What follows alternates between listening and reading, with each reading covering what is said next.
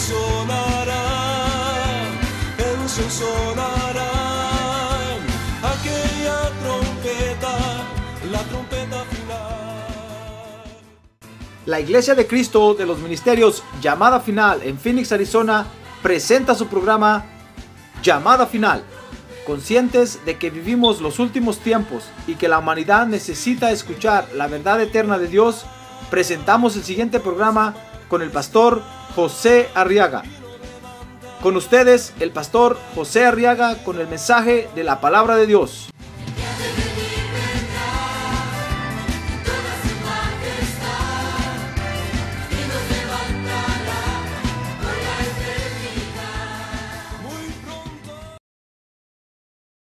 en el libro de Josué capítulo 6. Quiero que vea conmigo los versos 20 y 21. Y vamos a recibir esta mañana el consejo de Dios, hermano. ¿Quiere usted que Dios le hable? Amén. A ver, quiero levantar su mano y decirle, Señor, háblame hoy a mí. Levante su mano en alto y dígale, háblame a mí, Señor. Háblame a mí. Baje su mano. Josué capítulo 6, verso 20 dice la Biblia que entonces el pueblo gritó. Ah, el pueblo de Dios es un pueblo gritón, hermano. Yo pensé que eran un montón de mudos. Pero ¿qué le parece que somos gritones, hermano? Mire lo que somos. Dice que entonces el pueblo gritó y los sacerdotes tocaron las trompetas.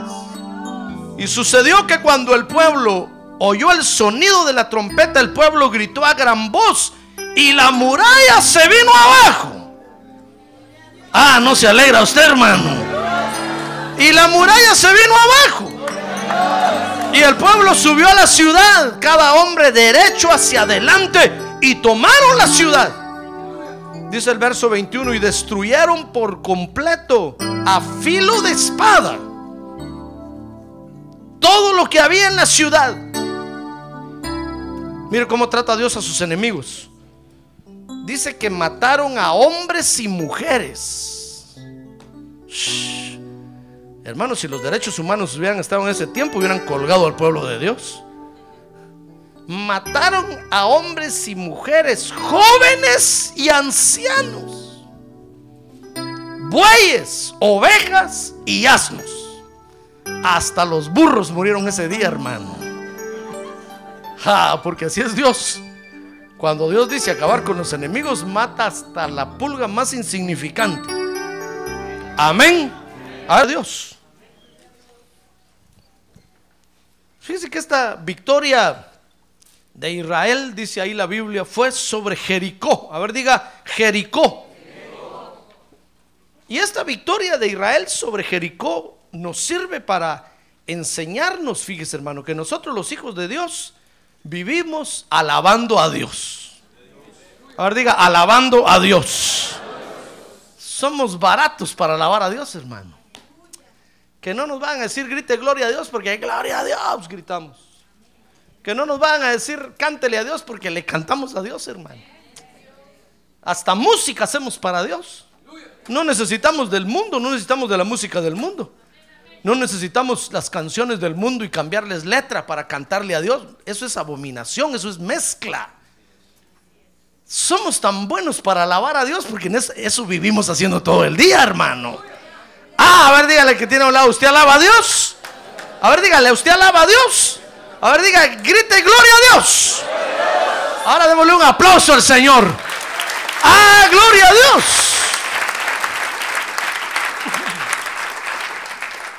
Mire, nosotros el pueblo de Dios vivimos alabando a Dios, hermano, porque fíjese que hemos, hemos aprendido que Dios usa la alabanza. Si Dios no usara la alabanza, el primer mudo sería yo. ¿Para qué voy a gritar gloria a Dios? ¿Para qué voy a alabar a Dios, hermano? Si no le serviría de nada a Dios. Pero ¿qué le parece que Dios usa la alabanza? Y sabe, la usa para derrotar a sus enemigos que se destruyen cuando alzamos nuestra voz, porque oiga, Dios tiene tantos enemigos, hermano. Mire, es increíble. Pero Dios tiene tantos enemigos que hay una clase de enemigos que solo se destruye cuando alzamos nuestra voz. Hay otros enemigos que no les pasa nada, pero esos se destruyen de otra forma. Pero hay una clase de enemigos, hay una raza de enemigos que se destruyen cuando nosotros levantamos nuestra voz.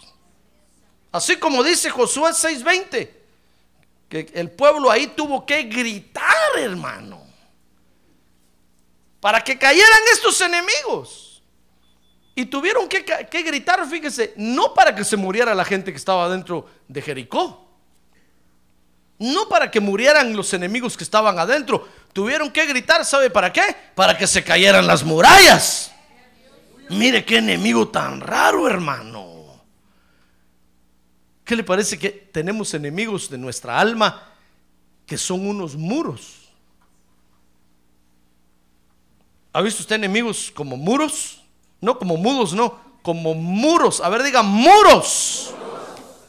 Como paredes, pues, como paredes. Tenemos enemigos que son paredes. Pero es que, fíjese que el muro, la pared, no es realmente el enemigo. El enemigo es lo que maneja esa pared. Así como hay, hay, hay seres que se llaman altares. Usted cuando ve un altar en la tierra, que alguien hace un altar en la tierra, usted dice son un montón de piedras y ahí ponen candelas. Sí, eso es lo que usted ve en el mundo, pero en el mundo espiritual el altar es un personaje que se posesiona de ese lugar y obliga a la gente a levantar esos, esos, altares en la tierra. Entonces no hay que pelear contra el montón de piedras que está ahí, hay que pelear contra la potestad diabólica que se llama altar, que está obligando a la gente arrodillarse ante esos montón de piedras. Pues también hay enemigos que Dios tiene que se llaman paredes, muros. A ver, diga muros. Que tenemos que derribar. Y esos muros únicamente caen, hermanos. Solamente caen cuando usted aprende a gritar, así es que aprende a gritar.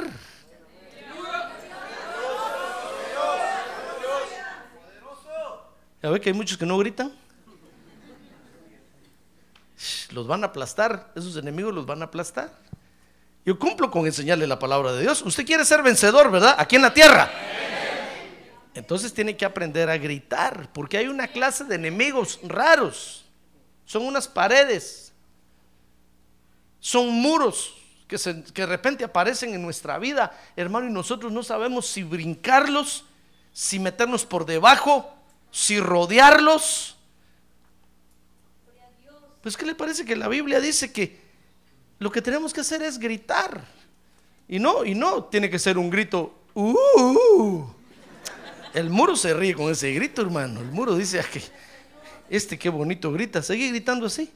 Tampoco es un grito de ¡Ajúa! Hay creyentes que les enseñan a gritar así y creen que los muros van a caer así, hermano. Esos gritos los da el mundo allá afuera. Y con esos gritos levantan los muros.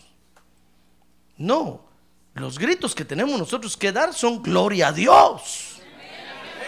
Tenemos que gritar, la sangre de Cristo tiene poder. ¡Ah, gloria a Dios! Entonces el muro tiembla y comienza a caer hasta que se desploma.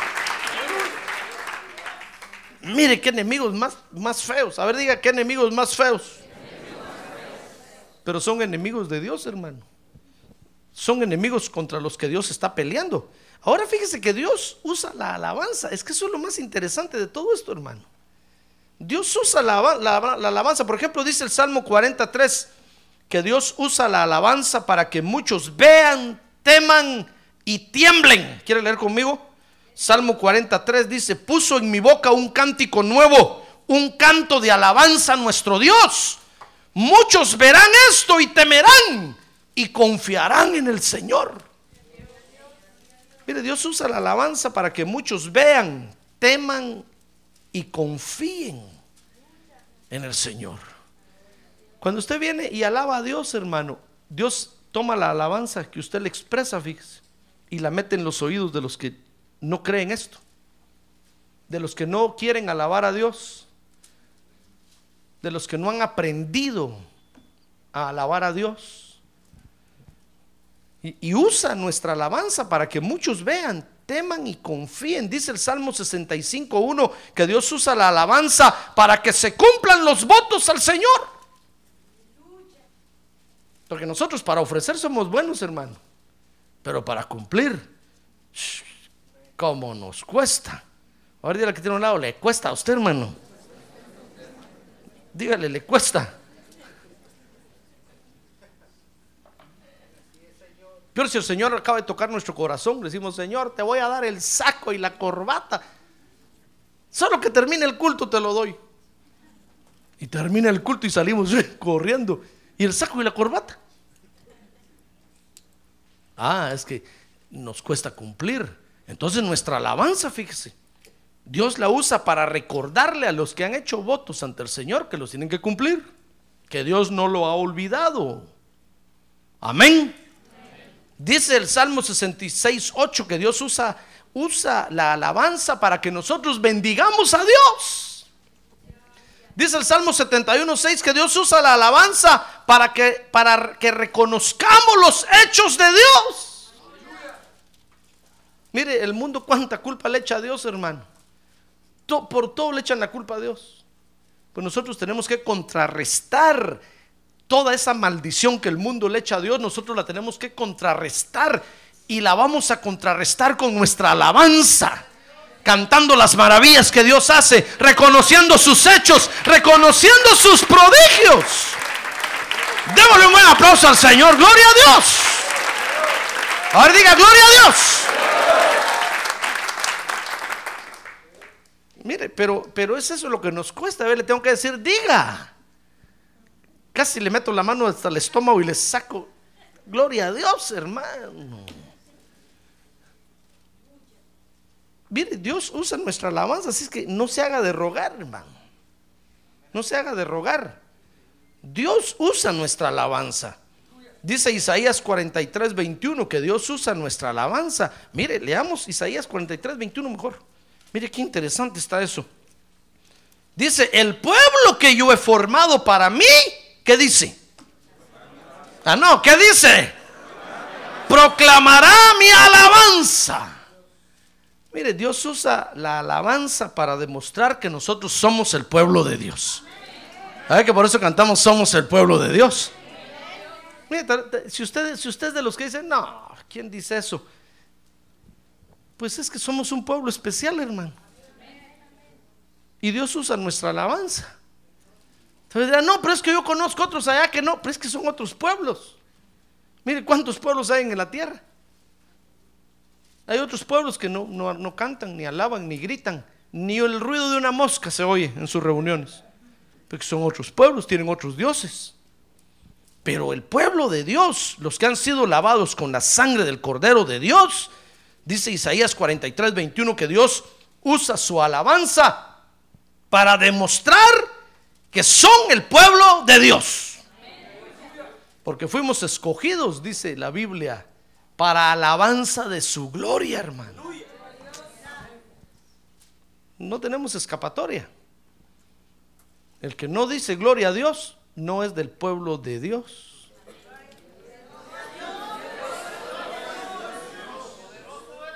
A ver, mire raro el que no dijo gloria a Dios, mírelo así.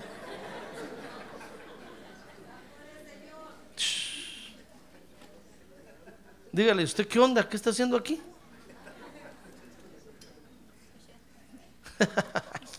Hermano.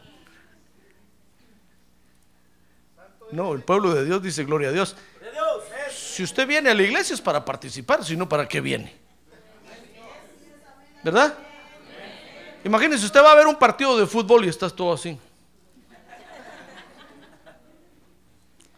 ¿Para qué fue? Solo le está haciendo mal el momento a los que están ahí emocionados, gritando.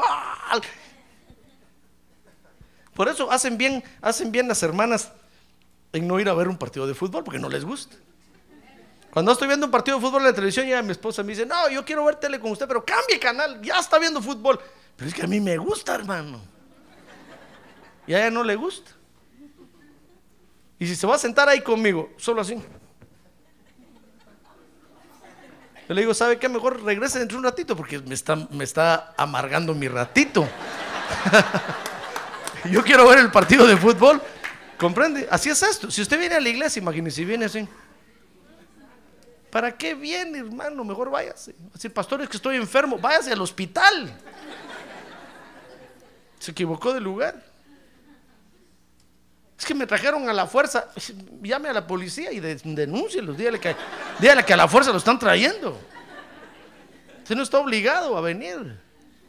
Ahora si usted viene de buena gana, ah, aquí nos vamos a alegrar y vamos a gritar, gloria a Dios. Y nos vamos a gozar en el Señor. Ah, gloria a Dios. Ahora le digo esto porque Dios recibe la alabanza, fíjese hermano de nosotros. Y sabe, dice la Biblia que es el primer fruto que Dios quiere que nosotros le demos. Mire conmigo, Levítico capítulo 19, verso 24.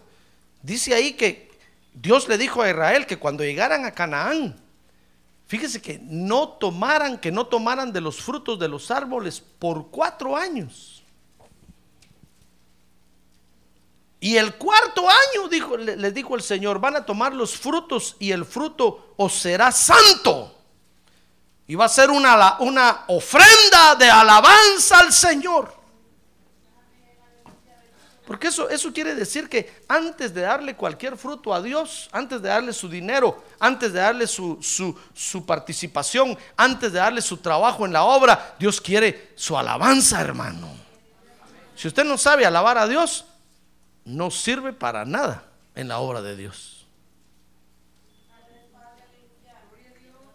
Si el pastor, pero yo puedo tocar un instrumento, pero alaba a Dios, no, entonces no sirve. Sí, es que, es que ese es el examen. El que no alaba a Dios no le sirve nada a Dios, hermano. Porque dice la Biblia que Dios nos hizo para alabanza de su gloria. El primer fruto que Dios quiere de usted es que diga gloria a Dios. Pero usted no dice nada. Se equivocó de lugar. No le sirve a Dios. Mire, el pueblo de Dios somos unos gritones. Por eso fue que ha leído el rótulo que pusimos ahí en la entrada, en el lobby, ¿verdad? El Señor le dijo, le dijo a los que estaban diciéndole, calla a estos que están gritando, qué, alborotadores, qué bulla es esa. El Señor les dijo, miren, si, si ellos callan, las piedras van a gritar. Porque yo los hago gritar, yo los hago gritar. Ah, gloria a Dios. Dios nos hace gritar, hermano. Mire, eh, la primera reacción de todo creyente cuando Cristo viene a morar en su corazón es la de gritar. Gloria a Dios. Por eso es que tenemos alabanza, hermano. Porque es el fruto que Dios quiere recibir primero de nosotros. Usted no ve que comenzamos predicando la palabra, comenzamos alabando a Dios porque es lo primero que Dios quiere. Y después que hemos alabado a Dios, entonces le decimos, bueno Dios, Señor, te voy a dar mi dinero. Bueno, Dios dice, muy bien, ya me diste tu alabanza, está bueno, ahora dame tu dinero. Entonces le decimos, bueno Señor, ahora vamos a recibir tu palabra. Bueno, ya me diste la alabanza, ahora recibe mi palabra. ¿Se da cuenta? Primero, lo primero. Cuando Israel iba a subir a pelear ahí, ahí en Canaán, le preguntaron, Señor, ¿quién va a subir primero? ¿Y sabe qué les dijo Dios? Le dijo, Judá va a subir primero. Porque Judá quiere decir alabanza. Es que Dios usa la alabanza. Convenzas esta, esta mañana, hermano. Por eso los hijos de Dios vivimos alabando a Dios. De día y de noche, en todo lugar, en todo momento. Tenemos que vivir alabando a Dios.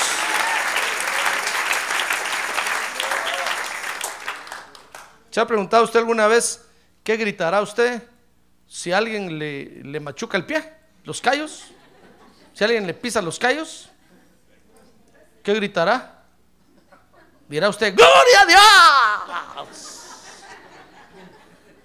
O dirá, ¡Bandido! Es que tenemos que alabar a Dios en todo, dice la Biblia. En las buenas y en las malas en la salud o en la enfermedad. Entonces Dios recibe nuestra alabanza. Para el Hijo de Dios, dice Deuteronomio 10:21, Dios tiene que ser el objeto de su alabanza. Por eso no nos confundamos, hermano. Léalo conmigo, Deuteronomio 10, 21, porque es una base muy importante.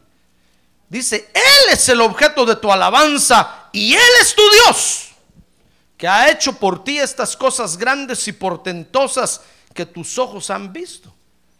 Mire, es cierto que cuando usted viene a la iglesia, fíjese, y nace de nuevo, al primero que mira ahí es al pastor. Y cuando usted lo mira le dice, mamá. Y el pastor le dice, venga para acá, mi bonito, mi chulito, mi pelón. Y el pastor entonces lo conduce, lo, lo bautiza en agua, le enseña la palabra y usted solo sabe decir mamá, mamá. Y cuando usted empieza a alabar a Dios, usted dice, pastor, pastorcito, ¿qué cuidas de mí? Y el pastor le dice, no, no, a mí no me cantes. Pero si tú eres mi Dios, no, no, yo no soy tu Dios. Tu Dios es el Señor Jesucristo. Él solo me puso aquí para, para recibirte cuando naciste de nuevo. Pero a quien tienes que alabar es a Él. A Él le tienes que dar toda la gloria, toda la honra, toda la alabanza. A Él tienes que alzar tu voz.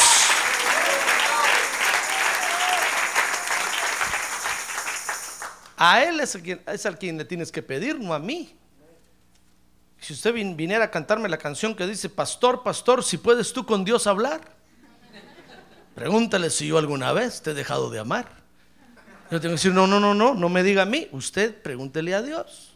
No me dedique canciones a mí, porque la alabanza no es mía, hermano, la alabanza es para el Señor Jesucristo. ¿Comprende? Él es el objeto de nuestra alabanza, dice la Biblia. A Él tenemos que cantarle nada más. A Él tenemos que exaltarle, porque Dios recibe nuestra alabanza como primer fruto que nosotros le damos a Él. Ahora, cuando nosotros los creyentes entonces entendemos que Dios usa la alabanza, hermano. A ver, diga, Dios usa la alabanza. Ah, es cuando entonces ocurren grandes liberaciones. Porque no hay peor cosa que hacer algo sin saber por qué.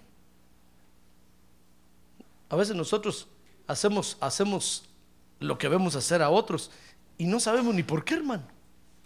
Después, después nos preguntamos, ¿yo por qué estoy haciendo esto? ¿O yo por qué estoy aquí? Porque vimos que otros lo hacían y no sabemos qué ocurre o qué está pasando. Por eso el salmista David le dijo un día al pueblo de Israel, miren, cántenle a Dios con inteligencia. Pongan su cerebro en lo que están cantando. No sean solo como loros. Y No, no, no, no. Entiendan lo que están cantando, denle sentido. Cuando, cuando nosotros entendemos lo que estamos cantando, hermano, oh, entonces es cuando los muros caen. Es cuando los enemigos de Dios son derrotados. Es cuando recibimos poder y fortaleza para vencer. Pero cuando nosotros no le ponemos sentido a lo que estamos cantando, cantamos cosas, decimos verdades tremendas, hermano. Y las decimos como con dolor, con dolor de estómago. Y estamos diciendo verdades poderosas que nos pueden ayudar, que están expresadas en una alabanza, en un canto. Fíjese que cuando gritamos gloria a Dios, ¿sabe usted, sabe usted qué es eso? Una vez le preguntaron a un predicador, pero ¿ustedes por qué gritan gloria a Dios? Entonces dijo, ah, es que es como decir bravo. Ay, dije yo, Padre Santo, ¿con qué razón el pueblo de Dios está de cabeza? Eso no es decirle bravo a Dios. Eso es reconocer que toda la gloria le pertenece a Él. Que nadie se la puede robar, ni nadie se la puede quitar, ni sus enemigos se la pueden llevar. Toda la gloria le pertenece a Él. A ver, diga gloria a Dios. Mire, entonces es cuando ocurren grandes cosas. Eso fue lo que pasó aquí en Jericó. Mire, dice Josué capítulo 6, verso 1, que, que el pueblo de Israel, fíjese, tenían, tenían Ahora diga, tenían. No debían, no, tenían. Del verbo tener, de obligación. Tenían que conquistar Jericó. Dice ahí Deuteronomio 6.1, pero Jericó estaba muy bien cerrada a causa de los hijos de Israel. Nadie salía ni entraba. Y el Señor le dijo a Josué, mira, he entregado a Jericó en tu mano y a su rey con sus valientes guerreros. Mire, tal vez usted dirá, pastor, pero ¿por qué tenían que? ¿No podían dejarlos por un lado? No, porque fíjese que Jericó quiere decir el lugar placentero. Entonces es una figura para nosotros. Tenían que votar Jericó, tenían que destruirlo todo. Por eso mataron mujeres, niños, jóvenes, adultos, ancianos. todo. Usted dirá, qué crueldad, pastor. ¿Será que Dios es capaz? Claro. Porque se trataba de un lugar placentero, donde no había que dejar nada de pie. Porque es figura de, nuestra alma, de los lugares placenteros que usted y yo tenemos, que solo usted sabe. Nadie más sabe. A ver, mira que tiene a un lado.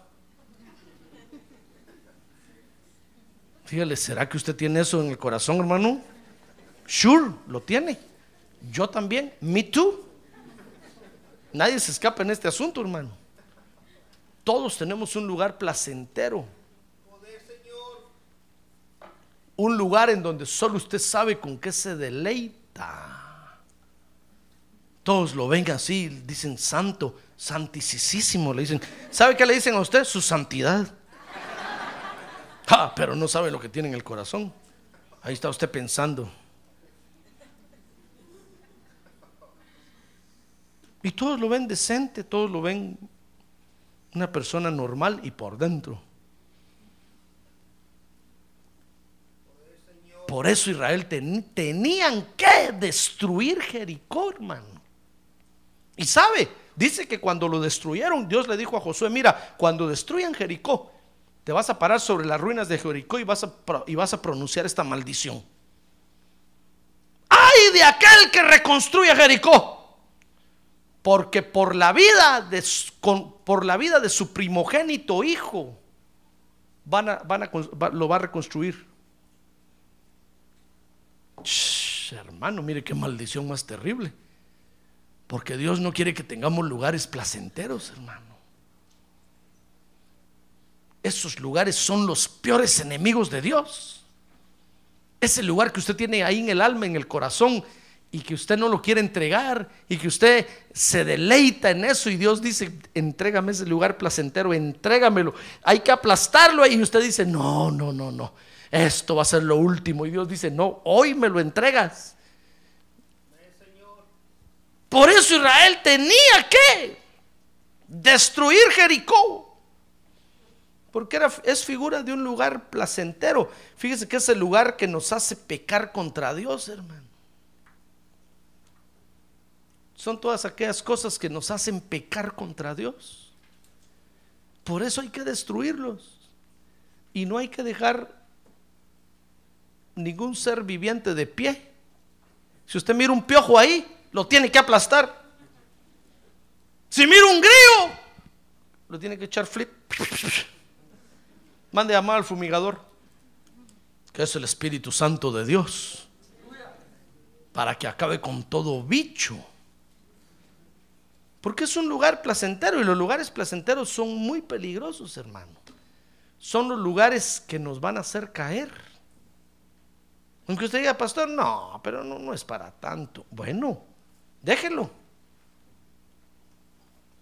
Déjelo. Y dentro de un año o dentro de un tiempo va a ver que ese lugar lo va a estar metiendo en problemas. No, hay que destruirlo, hermano. No hay que tener misericordia de esos lugares. Hay que destruirlo. Por eso usted ve que, que cuando Dios le dijo al pueblo de Israel, váyanse a Canaán y cuando lleguen, acaban con todos los que hayan ahí. Dice que llegaron, hermano, y dice que empezaron a decir, no, estos pobrecitos, si solo son cinco los que viven ahí, dejémoslos. ¿qué, qué van a hacer contra nosotros? El pueblo de Dios. Y los dejaron, ¿sabe? Pero esos cinco se multiplicaron y al año eran cinco mil. A los dos años eran cincuenta mil. Y cuando el pueblo de Dios fueron a ver a esos pobrecitos, encontraron a cincuenta mil armados hasta los dientes, hermano. Y les empezaron a hacer la guerra y les empezaron a... Hermano. Mire, hasta el día de hoy Israel no aprende la lección. Una vez recibí un email, no sé por qué, de un israelita. Creo que invitándome a una cuestión allá de Israel, algo así. Pero diciéndome, venga en tal tiempo, porque en tal tiempo eh, eh, aquí los palestinos eh, cierran no sé qué, hacen no sé cuánto. Entonces yo le contesté, le dije, gracias por la invitación, pero ustedes lo que tienen que hacer es pelear contra esos y echarlos de ahí. Si esa es la orden que Dios les dio en la Biblia. Y me contestó inmediatamente, terminando estaba yo y recibí la respuesta.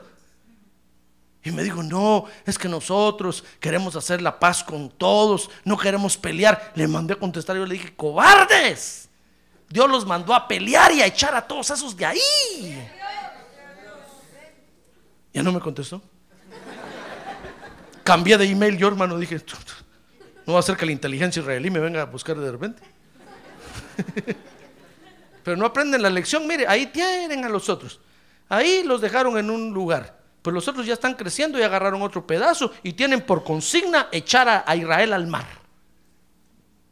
Les hicieron carreteras, les hicieron casas y ahí los tienen. Y dicen que si queremos la paz y no aprenden la lección esos están creciendo y se están multiplicando. Ya ve ahora con la guerra que tuvieron. Israel decía, no, esos de Hezbollah solo tienen 15 eh, mil misiles tienen y solo de un alcance de 25 kilómetros, ni van a llegar a Tel Aviv. Cuando se desató la guerra, ¿qué le parece que tenían miles de miles de misiles de alcance, de largo alcance? No solo llegaron a Tel Aviv, casi llegan hasta, hasta atraviesan todo, todo Israel. Cuando les fueron a preguntar, ¿y no que no, que no tenían? Dijeron, no, es que se nos metieron, ni cuenta nos dimos. Dormidos que son, hermano. No aprenden la lección. Pero eso, eso ¿qué me importa a mí? Hay que miren cómo salen ellos, hermano. Lo importante para mí y para usted es la figura que ellos representan para nosotros. Si usted está ahí con, el lugar placentero diciendo, no, pastor, no, si solo es de vez en cuando, bueno, déjelo, déjelo. Ahí va a ver, dentro de un año va a encontrar 50 mil bien armados ahí que le van a hacer la vida imposible y lo van a botar y lo van a arrastrar y sobre usted van a bailar. Y desde aquí yo lo voy a mirar. Todo terminado en ar. Y voy a decir, men. Yo se lo dije. Pero conmigo que no, que pobrecito, que para qué, que era insignificante, que no tenía poder. Bueno, es que no estamos hablando de ahorita, es como un bebecito. Usted ve un bebecito, usted dice, ¿qué? Y ese es inofensivo, espérese que crezca. Ay, cuando crece, cuando le sale bigote, resulta que era un matón, ladrón, mujeriego, borracho, un Juan charrasqueado era y fue a parar a la cárcel. Y ahí se murió. Y, usted de papá tú dice, de bebecito así lo hacía. Sí, de bebecitos, hermano, qué bonitos son. Cuando crecen es el problema, porque entonces uno se da cuenta qué fue lo que engendró.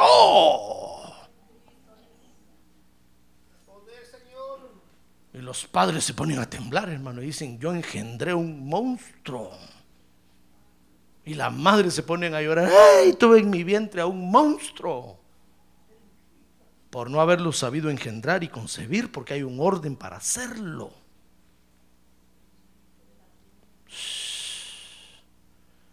Hermano,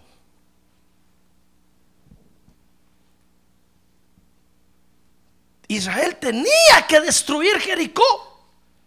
Tenían que aplastar Jericó. ¿Comprende ahora por qué acabaron con todo? no es crueldad de Dios, hermano. Es que, es que si no aplastamos hacia los enemigos, se van a crecer y nos van a aplastar a nosotros. Este es un asunto de o mato o me matan. Estoy hablando de los enemigos que tiene usted en el corazón. No mira que tiene a un lado así diciendo, pastor, dígame a qué hora lo aplasto. No, no, no, no, no, no es el que tiene a un lado. A ver, dígale, no es usted, hermano. Respire tranquilo.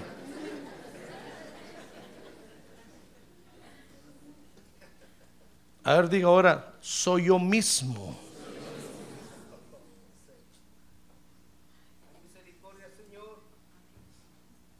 Soy yo mismo, hermano.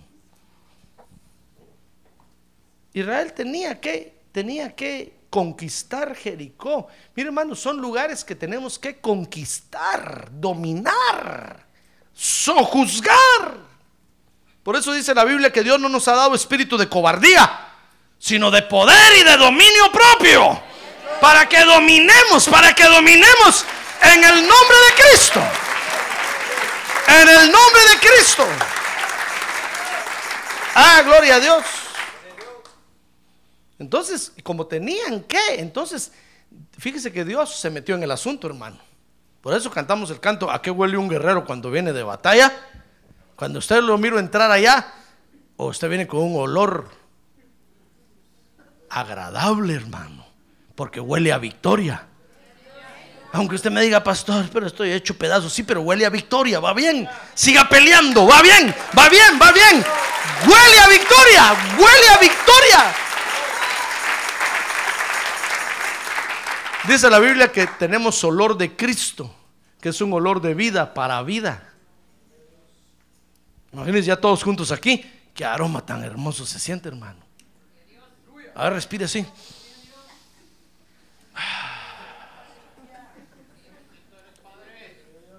Olor de vida para vida. Si alguien dice, pastor, aquí, usted sabe que está oliendo. Pero al pueblo de Dios respiramos olor de vida para vida. ¿Sabe? Por eso, por eso dice la Biblia que al Señor Jesucristo le gusta estar en medio de nosotros. Porque tenemos olor de vida para vida.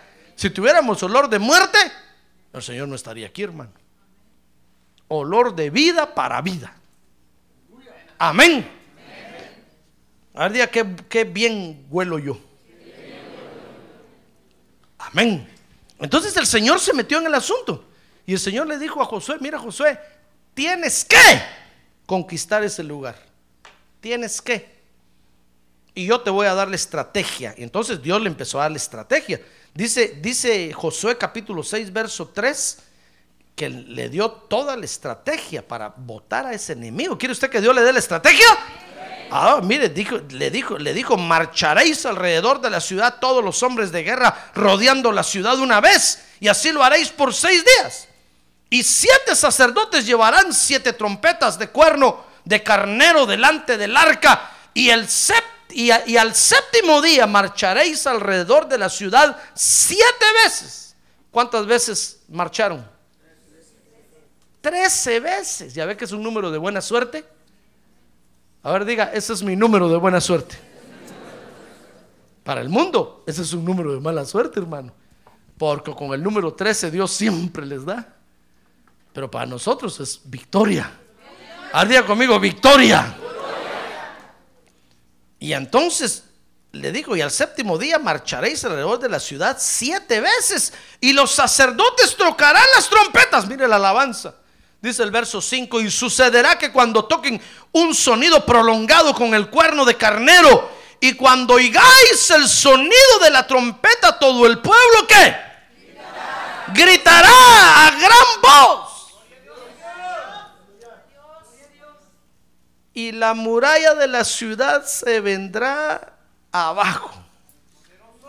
Mire la estrategia que le dio. Primero, rodear Jericó marchando sin hacer ruido solo con las trompetas. Porque es figura, fíjese hermano, de la alabanza que comienza a nacer dentro de, adentro de nosotros. Porque la alabanza a Dios tiene que nacer dentro de nosotros. Por eso le digo que solo el pueblo de Dios puede gritar gloria a Dios. Porque lo tiene aquí adentro. El que no lo hace, a saber de qué pueblo es, hermano. Tal vez es del, tal vez es del cuerpo de bomberos voluntarios, menos del cuerpo de Cristo. Peor si lo oye, lo oye hacer uh, uh, uh, como patrulla. Te dirá, este es, este es policía. Es del cuerpo de la policía. No es del cuerpo de Cristo. Porque la alabanza nace en el corazón de los creyentes del pueblo de Dios, hermano. Ya la llevamos adentro. Y entonces le dijo, van a rodear Jericó sonando las trompetas, porque es la alabanza con instrumentos de música. Amén. Sí, es la alabanza que se expresa a Dios con instrumentos de música. Y les dijo, y entonces van a rodear Jericó gritando. Porque entonces es la alabanza que se exterioriza, expresándola a gritos. Usted no puede cantar a Dios en el.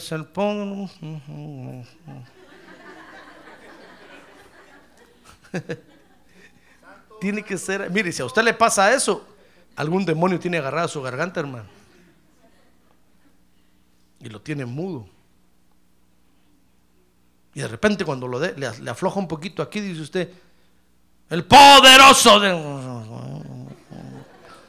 Le vuelve a apretar.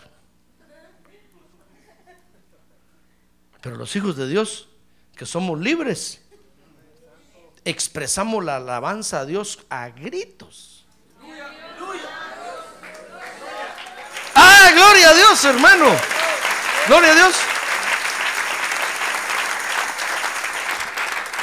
Por eso usted ve que tenemos mucho problema con la música, hermano. Porque cantando de repente damos un grito y perdemos los tiempos.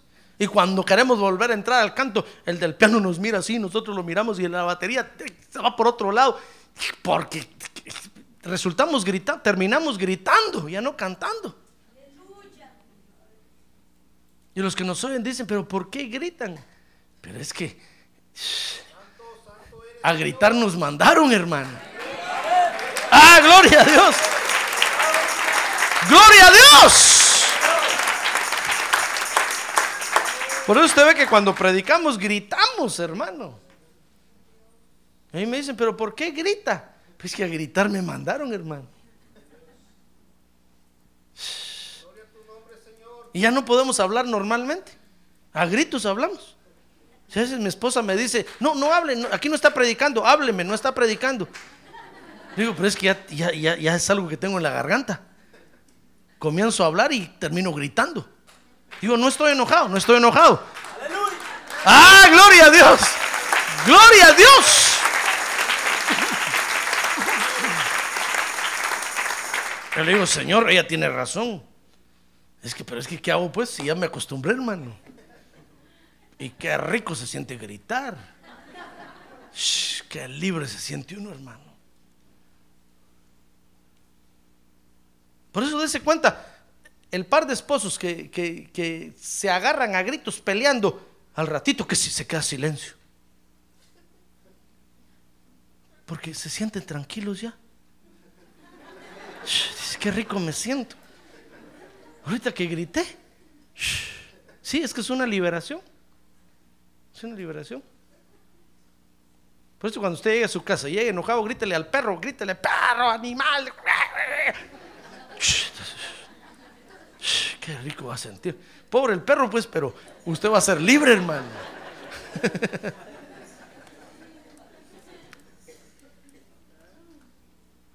Por eso Dios nos mandó a gritar. No tiene usted la culpa de gritar, usted grite. Rodearon Jericó gritando, porque es la alabanza que se expresa entonces a gritos. Mire, entonces dice Josué capítulo 6, verso 6, que la alabanza tenía que ser un desfile. Mire, es que hermano, mire cómo se hacen las cosas. Primero iban los guerreros con sus armas. Ah, es que esa es la alabanza que libera. Después iban los sacerdotes, después iba el arca del pacto. Mire, es que es una alabanza con la presencia de Dios, hermano. Mire, si nosotros solo nos reuniéramos aquí a gritar como locos sin la presencia de Dios, qué feo sería, hermano. Qué horrible. Pero como está la presencia de Dios, qué rico se siente, hermano. Amén. Y dice Josué 6:20 entonces, que con la alabanza cayeron los muros. Mire, leámoslo, el verso que leíamos al principio. Dice que cuando el pueblo gritó y los sacerdotes tocaron las trompetas, sucedió que cuando el pueblo oyó el sonido de la trompeta y el pueblo gritó a gran voz y la muralla se vino abajo y el pueblo, el pueblo subió a la ciudad y cada hombre derecho hacia adelante y tomaron la ciudad. Mire, todo lo demás era fácil. ¿Ya se dio cuenta? Dice que cuando los espías llegaron a Jericó, hermano, y, le, y, hablaron con Raab, la ramera, Raab les, les, dijo, miren, todo el pueblo está temeroso, están temblando, porque hemos oído cómo Dios los trae a ustedes de victoria en victoria, de victoria en victoria, y están temblando porque dicen que también los van a aplastar a ellos. El enemigo ya está temblando, hermano, ya está temblando. No es usted el que tiene que temblar. El enemigo ya lo tenemos, ya lo tenemos arralado, afligido y aflojado. Pero la muralla no nos deja destruirlos. Ah, entonces Dios para eso va a usar la alabanza, hermano. Por eso aprenda a gritar. A ver, dígale que tiene un lado, aprenda a gritar, hermano. Es bíblico, es bíblico. Si no fuera bíblico, yo, ni, ni, le hablaría a usted de eso. Pero es bíblico. Porque con la alabanza, fíjese hermano, cuando el muro cae, el muro del lugar placentero se desploma. Entonces con la alabanza, fíjese que Dios la usa como un medio para rescatar lo que el enemigo ha anulado de nuestra vida. Porque ese lugar placentero, fíjese hermano, le ha robado a usted muchas cosas. Que Dios se las dio a usted para que usted se las devuelva a Dios. Pero, pero, ese, pero ese lugar las tiene. Y usted ni cuenta se ha dado. cuántos dones Dios nos ha dado, hermano. Pero como tenemos vergüenza, ahí está. No participamos. Pero como nos da pena, no lo hacemos. Pero como, no, como, tenemos complejos de inferioridad o de superioridad, no venimos. Ese es el lugar, ese es el lugar que tiene que votar. Ese, ese lugar le ha robado a usted los dones de Dios. Le ha robado los talentos de Dios. Pero como no lo podemos votar, nos tiene aplastados. Entonces con la alabanza vamos a rescatar, oiga bien, vamos a rescatar lo que el enemigo ha anulado de nuestras vidas, hermano. Dice Josué 6:24. Vea conmigo Josué 6:24. Y prendieron fuego a la ciudad y a todo lo que en ella había. Solo pusieron en el tesoro de la casa del Señor. Oiga, mire lo que había ahí, hermano, y le pertenecía a Dios. Pusieron en el tesoro de la casa del Señor la plata, el oro y los utensilios de bronce y de hierro. Mire lo que había ahí que le iba a servir a Dios. Ah, todo lo demás no le servía a Dios. La gente no le servía a Dios. Ni los, ni los caballos, ni los asnos, ni los bueyes, ni las vacas. Dios no quería leche de esas vacas. Pero había plata, oro, utensilios que a Dios sí le iban a servir, hermano. Mire, ¿había algo bueno en Jericó? No había. Había. Había pero había que poseerla, tenían que conquistarla para que se liberara ese tesoro que Dios estaba esperando. Dice Josué 6:25. Mire, Josué 6:25, hermano, se le va a parar el pelo. A ver, bájaselo así. Dice Josué 6:25, pero Josué dejó vivir a Raab, la dama, la señora. ¿A Raab quién? La ramera.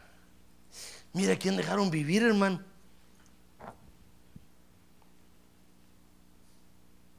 Porque ¿qué le parece que, que, que ese, ese lugar nos ha aplastado tanto que ha anulado muchas buenas cosas de nuestra humanidad, hermano? Y cada vez que nos presentamos a Dios, esa buena parte de la humanidad que tenemos se ve mal, huele mal, no le sirve a Dios, se ve descompuesta, se ve degenerada, se ve arruinada. Pero cuando nosotros votamos el lugar placentero, eso que se miraba mal, eso que no servía para nada, toma otro color, toma otra forma. Dios lo empieza a ver como algo agradable para él, hermano. Raab, la ramera, fue liberada ahí porque le iba a servir a Dios. Mire, con la alabanza entonces se rescata lo que el enemigo nos ha anulado de nuestra vida y que le es útil a Dios. ¿Cuántas cosas buenas tiene usted, hermano? No estoy hablando de, su carro, su casa, su perro, su gato, no, no. Estoy hablando de su corazón. Ahora dígale que tiene a un lado, usted hermano, usted, ¿cuántas cosas buenas tiene? Tiene cosas buenas y excelentes que le son útiles a Dios en su casa. Usted es un vaso de honra. Puede ser de oro, de plata. Ah, pero el enemigo le ha robado, le tiene anulado eso totalmente. Y cada vez que usted quiere hacer algo, le sale lo feo por delante. Entonces usted dice, no, pastor, mejor ya no quiero ningún privilegio porque tanto problema. Pues sí, es que el enemigo lo está anulando, el enemigo lo quiere aniquilar, el enemigo lo quiere paralizar. Y usted ahí adentro tiene un tesoro para Dios tan tremendo. Mire, nadie le puede dar a Dios eso, solo usted. Pero hay que liberarse primero, hermano. Entonces con la alabanza podemos rescatar lo que el enemigo ha anulado de nosotros. La alabanza, fíjese, a Dios es un medio para rescatar la presencia de Dios en nuestra vida. Mire, dice Josué 6:27, que desde entonces, cuando cayó Jericó, dice Josué 6:27, el Señor estaba con Josué. Es que cuando ocurre una liberación, entonces qué fácil se siente la presencia de Dios, hermano. Y, por último, la alabanza a Dios, fíjese, es un medio para rescatar la honra del Señor ante, los, ante todos los hombres. Porque cuando usted y yo alabamos al Señor, hermano, entonces toda la gente ve que Dios hace cosas buenas. Amén. Mire, dice, dice Josué 6:27, y, la, y su fama, la fama del Señor se extendió por toda la tierra.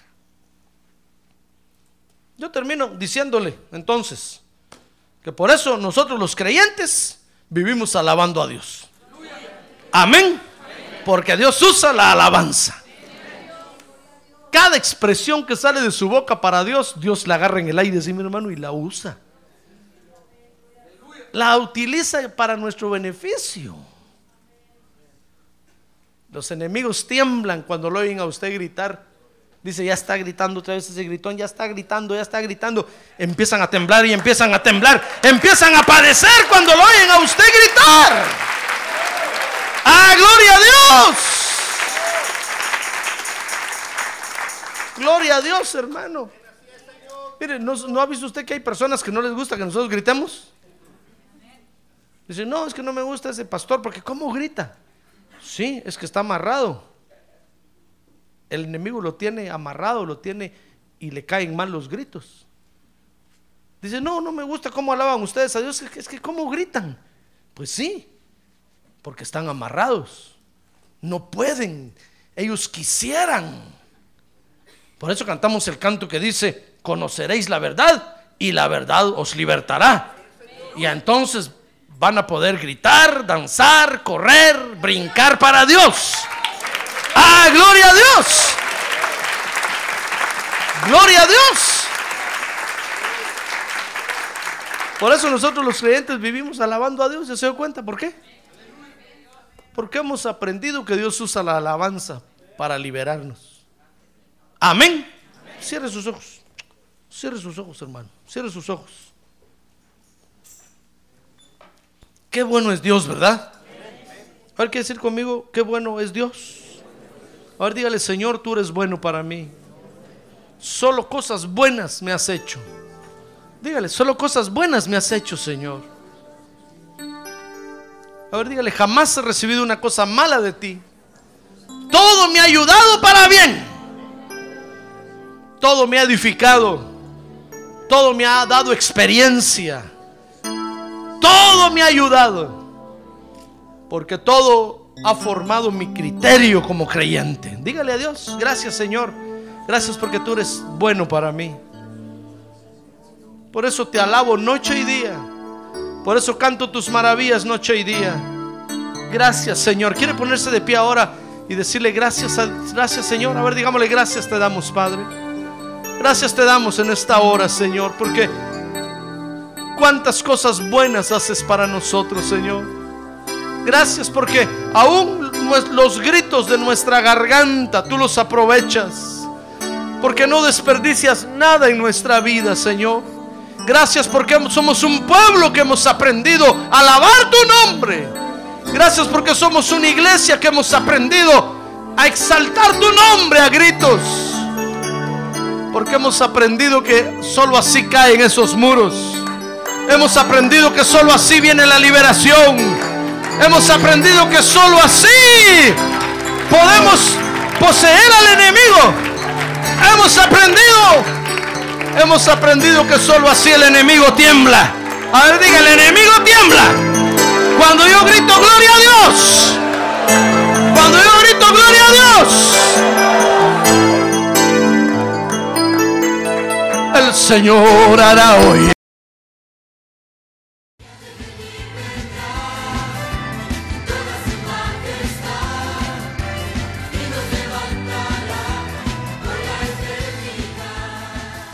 La Iglesia de Cristo de los Ministerios, llamada final en Phoenix, Arizona, cumpliendo con la comisión de Joel 2.1, presentó su programa, Llamada Final. Esperamos que nos vuelva a sintonizar la próxima semana a la misma hora por esta emisora. Los invitamos a nuestras reuniones en el 6023 Norte 71 Drive, esquina con Bethany Home Road.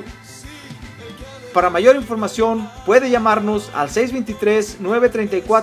623-934-1259 o visitarnos en la internet al www.llamadafinalphoenix.com.